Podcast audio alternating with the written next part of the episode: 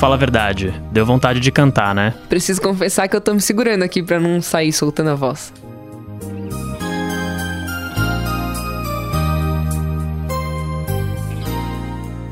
Para você que curte sair para cantar com os amigos ou que não consegue ficar longe de um microfone quando toma umas a mais, tem gente que faz isso de um jeito mais, digamos, profissional. Já pensou em participar de uma competição séria de karaokê? Bom, esse é o tema do novo episódio do Expresso Ilustrada, porque no dia 15 de setembro, um domingo, eu fui até o shopping Tatuapé, em São Paulo, para ver de pertinho um desses campeonatos. Mas antes, explica um pouco pra gente, Isa, o que, que é exatamente essa competição.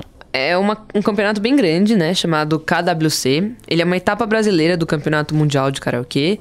E as seletivas elas começaram em agosto, em diferentes partes do Brasil. O dia que eu tive lá foi a final, para eles decidirem entre os 39 finalistas, dois vencedores que representariam o Brasil em Tóquio, onde acontece a final mundial, que é em novembro.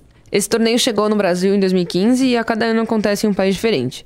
Quando eu cheguei no shopping, eu fui até a praça de alimentação que era onde estava montado um palco e é, foi onde os, os participantes se apresentaram. Então, meio de várias, várias restaurantes, assim, tipo fast food, tinha o palco. E como eu estava um pouco perdida, antes de conversar com os competidores, eu fui falar com o presidente do júri. Bom, meu nome é Joey Hirata, eu sou cantor, é, tenho 21 anos de carreira. Aqui no KWC, eu hoje tomo como presidente do júri. Eu já participo desde 2015, desde a primeira edição. E nós também participamos, eu também participo da preparação é, dos dois campeões que vão para o Mundial. Então a gente já vem preparando aí já há alguns anos e para nossa alegria, todos os anos os brasileiros chegam entre o top 10. É, os dois participantes sempre entram entre os 10 melhores do mundo. Né? Então a gente tem uma grande alegria aí. E a cada ano vem crescendo, né? É, os números de participantes, hoje também o nível está altíssimo e a gente espera aí é, escolher os melhores hoje para a gente estar tá preparando também para o Mundial lá em Tóquio. Independente se a pessoa é de outro estado ou não, a gente faz todo o trabalho presencial, traz, a gente traz eles de, de fora, se for ganhador de fora, para São Paulo, onde eu, juntamente com a Vivi Keller, que é a outra jurada, nós fazemos toda a preparação e também a escolha de repertório. Porque os dois vencedores, além de eles cantarem quatro músicas na categoria individual, é, nós também vamos escolher, é, temos que formar uma dupla. Nós vamos formar uma dupla e vamos e, é, e, eles, e, os dois vão formar uma dupla para participar da categoria de dupla e vão cantar mais três músicas. Então, cada candidato aqui, ele chega lá no Mundial cantando sete músicas. E a, a, escolha de músicas é vocês ou eles falam aquilo que eles gostam? Como é que funciona? É tudo em conjunto, né? A gente pede sugestões para eles, né? De algumas músicas que eles gostam de cantar. A gente vê toda uma lista, em cima de uma lista que eles oferecem pra gente. A gente escolhe algumas, às vezes acontece, pô, a gente sugere algumas, ele, pô, legal, gostei dessa. Que a gente vê realmente tem uma dinâmica, que são quatro músicas no individual e três no, no, na, na dupla. A gente sempre procura não ficar sempre no mesmo estilo, cantando o mesmo estilo de música ou a mesma pegada, né? Para mostrar justamente a versatilidade dos nossos cantores. Isso é uma marca que todos os, os campeões do Brasil vem participando no Mundial, é, mostrando essa versatilidade que é muito legal. Cantando uma música mais balada, uma música romântica, um americano. Então, assim, essa versatilidade que a gente procura também mostrar lá no Mundial. Eu tava percebendo que a maioria das pessoas escolhe por cantar em inglês, né? Lá também eles acabam cantando mais em inglês ou vocês procuram mudar um pouco isso? É, lá assim, o mundo, né, de, canta muita música é, inglesa, em inglês, também tem muita música italiana, também o pessoal gosta de cantar muito italiano, espanhol, né? E esse ano em especial também, é, nós temos um. Vamos ter uma, uma, uma, nova regra lá que antigamente nós tínhamos uma dificuldade de poder ler música, música brasileira, porque é, tinha uma regra que a gente tinha que escolher é, os repertórios que tinha que ser em cima dos playbacks que tem, tinha dentro do, do sistema que aplicava-se lá no Mundial. Esse ano, pela primeira vez, vai ter um pouco mais de flexibilidade. Então nós vamos poder levar sim também a nossa música brasileira. Né? Então a gente quer Vamos pegar os cantores, vetor potencial e levar também, mostrar o que a gente tem de melhor na música brasileira. E como, como presidente do júri, você também ajuda na decisão dos melhores. Você vota? Sim, sim, eu, eu trabalho junto, a minha, a minha pontuação é junto com a dele, não tem peso diferencial nenhum. É, mas a gente a gente fica co coordenando né, as notas, vou repassando é, todo o andamento do concurso, quem está em primeiro, tem em segundo, e também na, na, na reunião final a gente senta, entra em consenso. Às vezes tem alguma coisa que tem que desempatar, algum trabalho assim, mas é tudo em conjunto. Eu ouço todas as partes, a gente chega para uma decisão quando existe né, algum empate. Quais são os critérios que vocês usam para poder eleger o melhor? Bom, primeira coisa, acho que a base é a técnica vocal, né? É, a gente vê aí toda a afinação, vê é, o timbre da pessoa e a gente vê também é, que como é muito importante, como eu falei para vocês, são sete músicas que cada cantor, campeão vai ter que cantar lá no Mundial. Então a gente também procura ver a versatilidade do cantor, né? Porque quando a gente vai preparar, a gente tem que ter o material que a gente fala, né? Não adianta pegar um material que a gente não consegue trabalhar uma versatilidade. Uma pessoa que só canta o estilo, canta só de um jeito, é, é importante, porque no Mundial para a gente pesa muito. Aqui, lógico, o nível de um cantor para outro é mínimo às vezes, porque os que vão ganhar realmente que estão lá em cima é muito pequena a diferença. Então a gente soma tudo, a parte técnica, a expressão, né? A expressão facial, a expressão corporal, é como ele canta, se ele está cantando para a gente, está cantando para o público, está cantando para ele. Então, é, a energia, a gente fala, tem que arrepiar a pele. Mas ao mesmo tempo que eu falei, a gente está avaliando também esse lado da versatilidade dele. Legal. E bom, ele também me contou uma coisa muito interessante que eu não sabia, que é o significado da palavra karaokê. Em japonês, kara significa vazio e oke significa orquestra. Então tudo que é mecânico tendo um arranjo é um karaokê. Mas e aí, você conversou com os 39 participantes? Não, né? Nem daria. É, eu fui percebendo as pessoas que pareciam que renderiam boas conversas e fiquei perguntando para as pessoas que estavam lá no dia anterior, que foi quando começou a final, quem foi mais é, aplaudido pela plateia. E foi assim que eu cheguei a Cida Garcia, que é fluminense, e no sábado me contaram que ela levou a plateia à loucura. Aí eu esperei a apresentação dela e logo depois eu fui atrás. Mas ela tava mega chateada na coxia porque ela teve um problema técnico. Ela pediu para voltarem a música durante no começo da apresentação porque ela sentiu que tinham cortado um pedaço do playback da música, que era Typical Male da Tina Turner.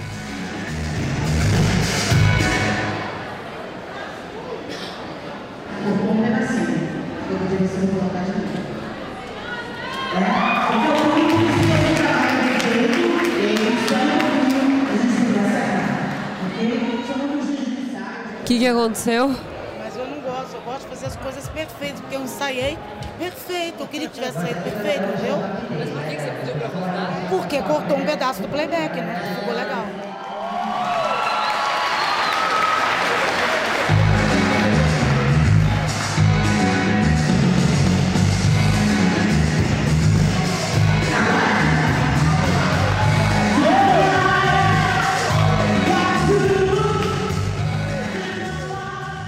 Aí eu esperei ela ficar um pouco mais tranquila e aí a gente foi conversar.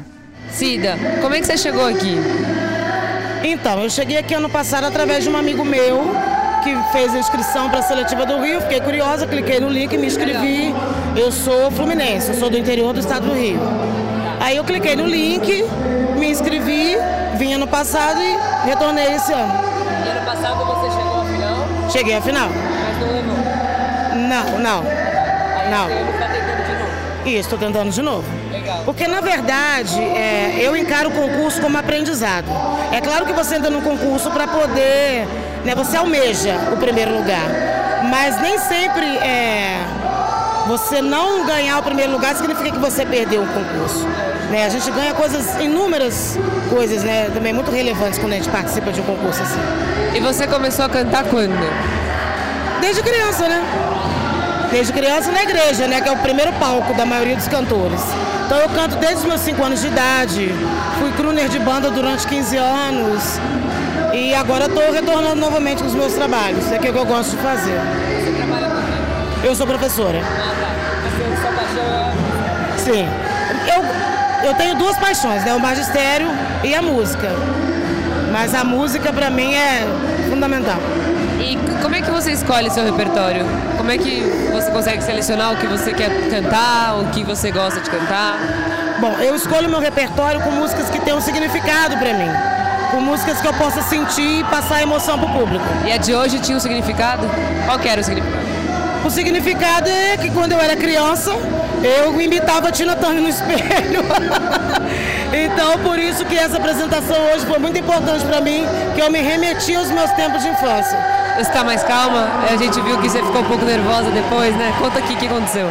É, eu fiquei um pouco nervosa porque o playback entrou um, um, pouco depois do tempo e eu tinha programado toda a coreografia e eu pedi que voltasse, porque a gente ensaia muito, a gente se prepara e eu acho que o público que está sentado aqui merece um trabalho de qualidade, não merece uma coisa feita de qualquer jeito. E ontem o pessoal levantou para te aplaudir, né? Como é que foi essa sensação? É, ontem realmente foi, foi incrível. Eu não esperava a reação do público. Mas eu fiz o, o meu melhor. Eu, eu, cantei a música com sentimento, coloquei um pouco das minhas características, que eu sou bem over, né? eu acho que já deu para perceber que eu sou meio over aí. Foi muito legal e eu fiquei muito feliz. E a de ontem, qual era o significado para você? Porque ontem você cantou Michael Bublé, né? Isso, ontem eu cantei Feeling Good de Nina Simone, versão do Michael Bublé, em que ela fala It's a new dawn, it's a new day, it's a new life for me. É um novo amanhecer, é um novo dia, uma nova vida para mim e eu estou me sentindo bem. Com, é, é, com certeza. E quantas vezes você cantou para se preparar? Quantas vezes você canta a mesma música? Como é que você se prepara? Se eu canto a mesma música várias vezes em, casa, muitas vezes, muitas vezes. Muitas vezes. Meus filhos já sabem cantar de cor é salteado, ficam até de saco cheio, mas enfim, pelo menos eles ouvem música boa. Eles cantam? Cantam, eu tenho, eu tenho três filhos. Então eles ouvem, o meu mais novo de 11 anos, então conhece de Elis Regina até a Aretha Franklin, ele, ele conhece. Eu sou professora de língua portuguesa e trabalho com Fundamental 1. Eu tenho uma turminha de quarto ano, crianças de 9, 10 anos. E ganhando aqui, o que, que é mudar na sua vida? Olha, ganhando aqui, de mostrar, né, o que eu sei fazer lá fora. O que você gostaria de cantar lá fora? Lá fora eu gostaria de cantar coisas que representassem o meu país, né? MPB? Você cantaria o quê? Brasil, meu Brasil brasileiro, meu mulato isoneiro, vou cantar-te nos meus versos. O Brasil samba que dá, bamboleio que faz gingar o Brasil do meu amor, terra de nosso Senhor. Eu gostaria de cantar essa. E como que eram as músicas que esses competidores cantaram? Ninguém cantou Evidências? Olha, foram cinco horas de competição. E eu ouvi pelo menos umas três vezes Shallow e duas Spirit, da Beyoncé. Vamos para mais um candidato, representando agora a cidade de Santo André, no ABC Paulista. E aliás, o Jairo, que é uma das pessoas que cantaram Spirit, ele conversou comigo. Pra cá, Jairo. Jairo canta Spirit. Boa tarde.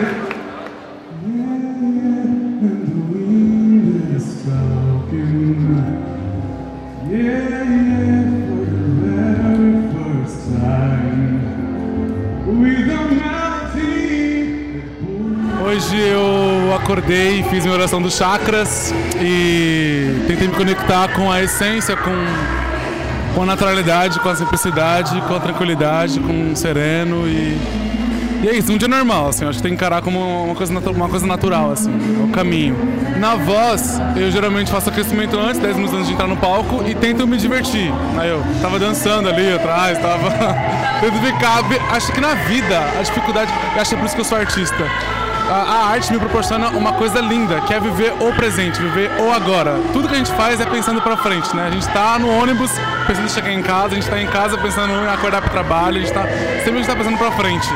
E pra mim, tá no palco, eu tô pensando em estar no palco. Tipo, eu tô vivendo aquele momento, aquele segundo. Eu cresci em casa cantando forró, cantando.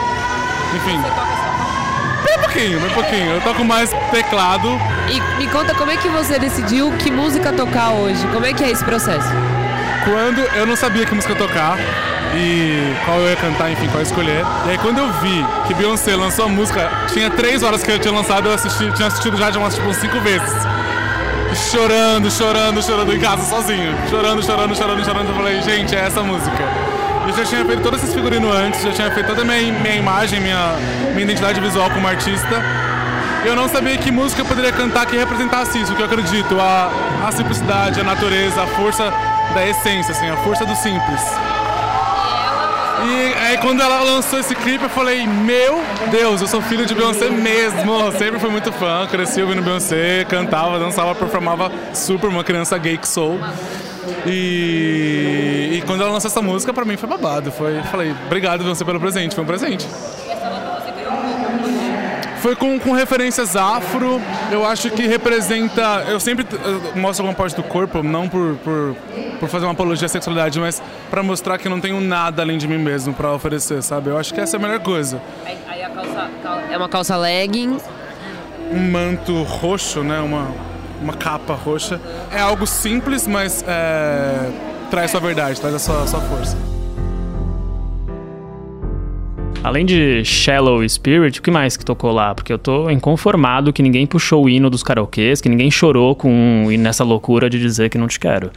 Pois é, que acho que era tanta gente, foram tantas horas que tinha de tudo, assim, tinha rock, pop, pagode, muita música gospel e pra minha surpresa bastante gente cantou ópera. Dois desses competidores falaram comigo, mas primeiro eu vou contar de um que me chamou mais atenção. Além da voz linda, ele usava uma das roupas mais diferentes do campeonato. Era uma capa preta e por baixo uma camisa cheia de babado, como se fosse tipo um vampiro assim. Aí eu fui atrás dele. Primeiro eu queria que você me contasse um pouco do seu estilo. Acho que você é o daqui os do, tá mais diferente vestido. Como é que vem, da, da onde vem essa inspiração? Bem, eu sempre gostei muito do estilo vitoriano. Eu sempre me senti meio desconectado do meu próprio século. Então isso já vem de mim mesmo. E eu acabo adaptando isso ao meu gênero artístico também. Então essa inspiração ela vem realmente do período vitoriano, da Idade Média, que é realmente é o que eu me identifico assim. E quantos anos você tem? Eu tenho 25. Eu sou vigilante, a minha profissão. E seu nome? Jean Ribeiro. Já, e, e da onde você, você. O que você cantou hoje é ópera? O que que, o que, que é? É uma área de ópera, se chama Nessun Dorma. E da onde você, você descobriu essa, essa paixão? E quando que você começou a cantar? Comecei a cantar bem cedo, por volta dos meus sete anos. Eu comecei no gospel, na verdade, onde eu desenvolvi o meu talento, enfim. Com a sua família? É, minha família sempre me apoiou, eles eram do meio, gospel, e eu entrei e comecei a cantar. Comecei cantando num coro, depois eu comecei a fazer solos, até que eu comecei a me destacar no gospel. Depois mais eu fui descobrindo mais a minha veia erudita, quando eu entrei no Coral da Hóspede de Porto Alegre e cantei por um tempo, uns dois anos ali. E foi onde eu descobri essa segunda veia, né, esse gênero mais erudito. E apesar de ser erudito e bem diferente do que a gente costuma ouvir no rádio, enfim, as pessoas aplaudem muito, né? Muito, muito engraçado, muito legal a, a aceitação do público. Com certeza. Sempre que eu canto, as pessoas às vezes perguntam por eu ser magro, eu acho, nossa, de onde sai? Eu digo que sai da minha alma. Eu sempre canto com a minha alma e eu tento expressar sempre o melhor, passar algo para as pessoas que estão me assistindo, que estão me escutando. Então eu acho que de alguma forma eu consigo atingir, e esse é o meu principal objetivo. E sua roupa você que fez? Não, na verdade eu tenho um amigo que ele é figurinista, ele faz os figurinos de vários artistas. Então eu tenho as ideias, eu tenho as ideias, eu mando pra ele, a gente conversa e monta os looks. E, e a gente pode. É, é uma capa? É o, é o quê? É uma capa? É uma capa, assim. Você, usa ela também na apresentação, né? É uma parte da sua performance. Sim, é. Ontem eu usei outra, outra roupa que eu adaptei. Ontem eu usei uma com babado bordô, na verdade também inspirado nos períodos vitorianos. E hoje eu, eu apostei na capa, né? Que eu acho que teria a ver com essa vertente clássica, daria um ar um pouco mais sombrio, um ar com mais drama. Então eu apostei. E pra performance é boa, né? O movimento. Parabéns, obrigada pelo seu tempo. Muito obrigado. E você falou que foram cinco horas ouvindo gente que você não conhece soltando a voz. Não cansou, não? Opa, se cansou. Uma hora eu até gravei um pequeno desabafo aqui. É, são 39 participantes e até agora já foram acho que uns 25. Então estamos no intervalo do, do, do, terceiro, do terceiro pro quarto bloco. Confesso que eu tô cansada, já peguei um cafezinho aqui, porque é muita gente cantando, demora bastante, mas bem legal, bem eclético. E, e é isso aí. Então vamos ver quem vai ganhar essa competição e vai representar o Brasil em Tóquio. Mas você estava contando de duas pessoas que cantaram ópera. Quem é, foi a segunda? A outra foi Ai, meu Deus, eu preciso falar esse nome correto, então vamos lá. Kati Fiatkovski. Fiatkovski. Fiatkoski. Fiat, enfim. Ela tem 21 anos e também levou a plateia à loucura porque surpreendeu bastante com a apresentação.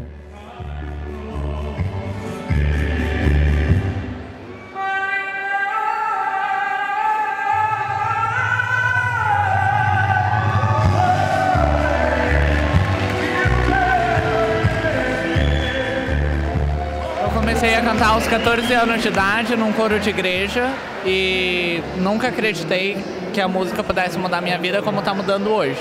Tá mudando muito pro melhor, porque a música, ela me tirou de uma depressão muito forte. E graças à música, hoje eu posso falar que eu sou uma pessoa extremamente melhor. Porque eu era uma pessoa que só pensava em se matar, só pensava em homicídio, suicídio, etc. Aos 14 anos eu entrei numa depressão profunda. E foi a música que me tirou. Um amigo meu chegou em mim, olha, eu tenho um coral, vamos cantar no coral. Falei, não, vou só pra conhecer. Mas acabei me apaixonando pela música, desenvolvi muito rápido.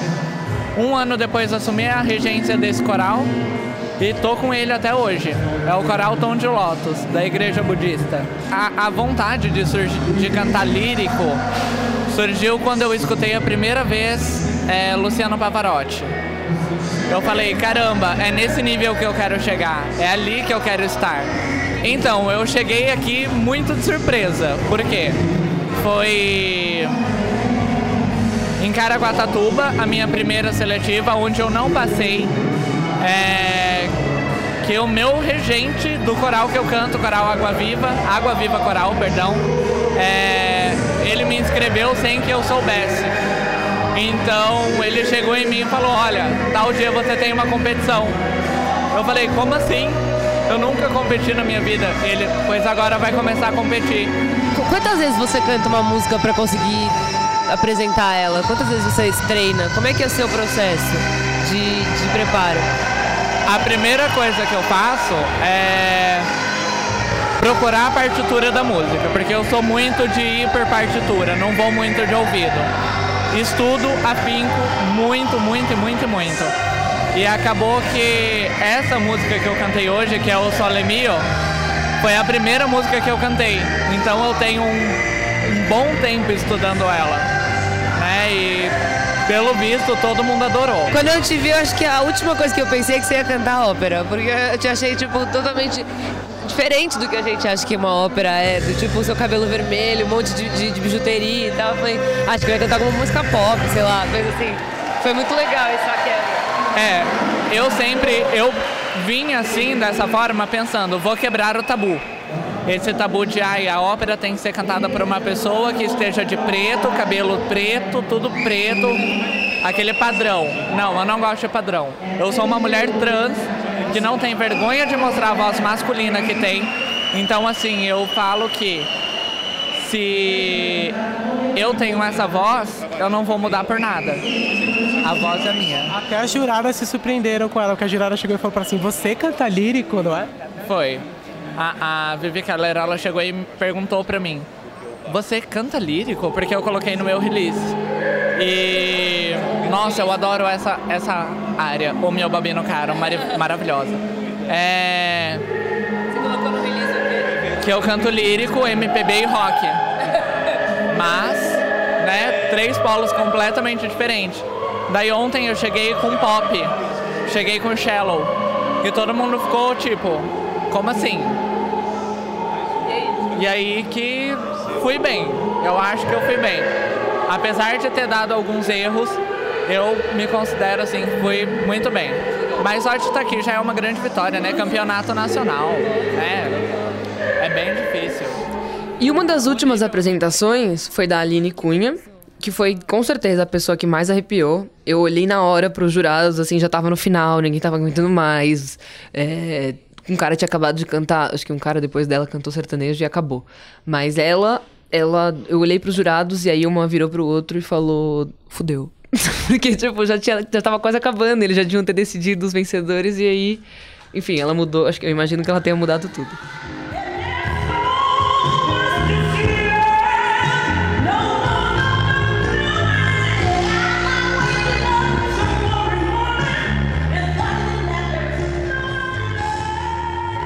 E no fim, quem ganhou? Bom, o final foi uma loucura, porque daí os jurados eles se reuniram pra contabilizar os votos. Uma drag queen ficou animando o palco, puxando o público pra cantar Roberto Carlos. Depois chamou os 39 candidatos pro palco também. Aí eles cantaram We Are the Champions, cantaram Evidências. Olha isso, Olha lá, Evidências. eu sabia que eles não iam decepcionar o Brasil e deixar evidências de fora. E aí eles anunciaram os cinco primeiros colocados, foi isso? Você acertou algum? Você, alguns do seu palpite, o seu chute deu certo? Sim, eu acertei alguns, na verdade. Em quinto lugar, ficou o vigilante, Jean Ribeiro, que estava vestido da, da época vitoriana. E o que, que o quinto lugar ganha exatamente? Ele ganhou alguns meses de aula de canto. E em quarto lugar, ficou a super aplaudida no sábado a Cida Garcia, que errou o playback, enfim, que teve um problema técnico. Em terceiro foi o André Cuni, que é de São Paulo, e pra ser bem sincero, eu não, não dei muita pelota pra ele e não achei que ele fosse ganhar.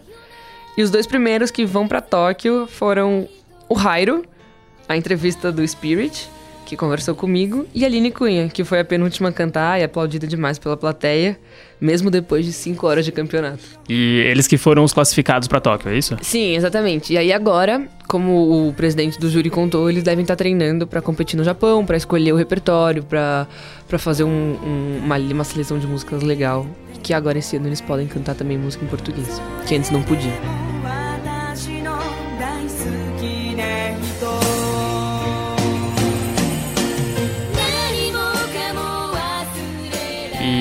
Boa, como não podia ser diferente, antes de terminar, já que a gente passou o episódio inteiro aqui falando de karaokê, a minha dica da semana é a Tóquio, um prédio aqui no centro de São Paulo que tem pista de dança, restaurante, dois andares dedicados a karaokê.